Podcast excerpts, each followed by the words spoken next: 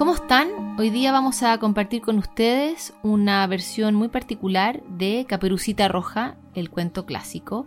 Lo que vamos a leer es una versificación que hizo Gabriela Mistral, que apareció por primera vez en su libro Ternura el año 24 y que después ha seguido apareciendo en otras publicaciones. Vamos a recoger nosotros hoy la edición que hizo la editorial Amanuta, que está ilustrada muy preciosamente por Paloma Valdivia. El final queda abierto, es un poco abrupto, así es que pueden aprovechar ustedes eh, quienes estén acompañando a los niños con este cuento para que lo terminen juntos o ellos les cuenten el final que ellos conocen. Esto es entonces Caperucita Roja, Gabriela Mistral. Caperucita Roja visitará a la abuela, que en el poblado próximo sufre de extraño mal. Caperucita roja, la de los rizos rubios, tiene el corazoncito tierno como un panal. A las primeras luces ya se ha puesto en camino y va cruzando el bosque con un pasito audaz. Sale al paso maese lobo de ojos diabólicos. Caperucita roja, cuéntame dónde vas. Caperucita es cándida como los lirios blancos. Abuelita enfermado, le llevo aquí un pastel y un pucherito suave que se derrama en jugo. ¿Sabes del pueblo próximo?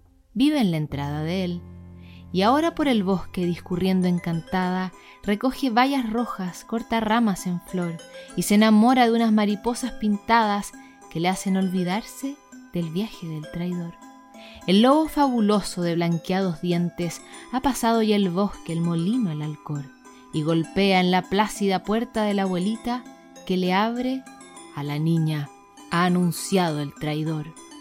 A tres días que la bestia no sabe de bocado, Pobre abuelita inválida, ¿quién la va a defender? Se la comió riendo toda y pausadamente y después se puso enseguida sus ropas de mujer.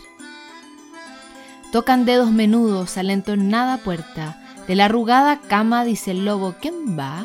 La voz es ronca, pero la abuelita está enferma. La niña ingenua explica, de parte de mamá. Caperucita entrado, olorosa de bayas, le tiemblan en las manos gajos de salvia en flor. Deja los pastelitos, ven a entibiarme el lecho. Caperucita cede al reclamo del amor.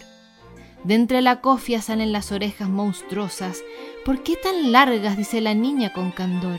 Y el velludo engañoso abrazando a la niña. ¿Para qué son tan largas? Para oírte mejor.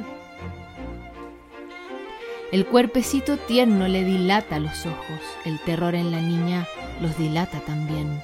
Abuelita, decidme por qué esos grandes ojos, corazoncito mío, para mirarte bien. Y el viejo lobo ríe y entre la boca negra tienen los dientes blancos un terrible fulgor. Abuelita, decidme por qué esos grandes dientes, corazoncito, para devorarte mejor.